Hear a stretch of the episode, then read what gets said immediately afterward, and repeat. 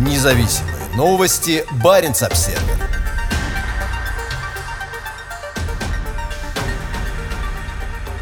В российской Арктике зафиксировано рекордное число атлантического моржа.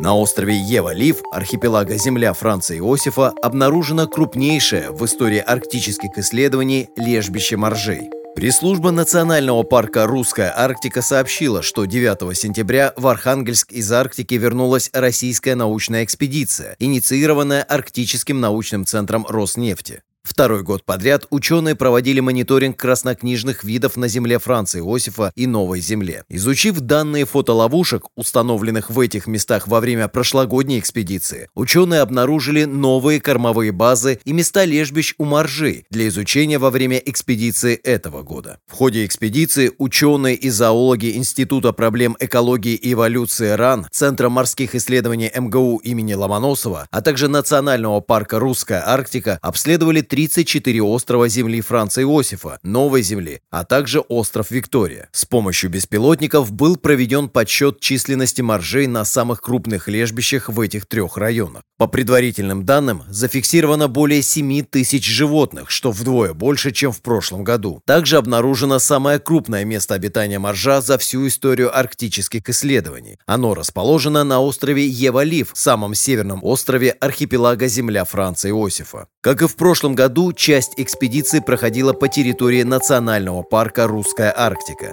По словам руководителя экспедиции Светланы Артемьевой, территория нацпарка является оптимальной, потому что там обитает как минимум большая группировка атлантического моржа. Сам архипелаг довольно удобен для изучения. В этом году участники экспедиции установили на моржей 16 спутниковых меток слежения. При этом приоритет был отдан самкам и детенышам моржей. Независимые новости. Барин обседный.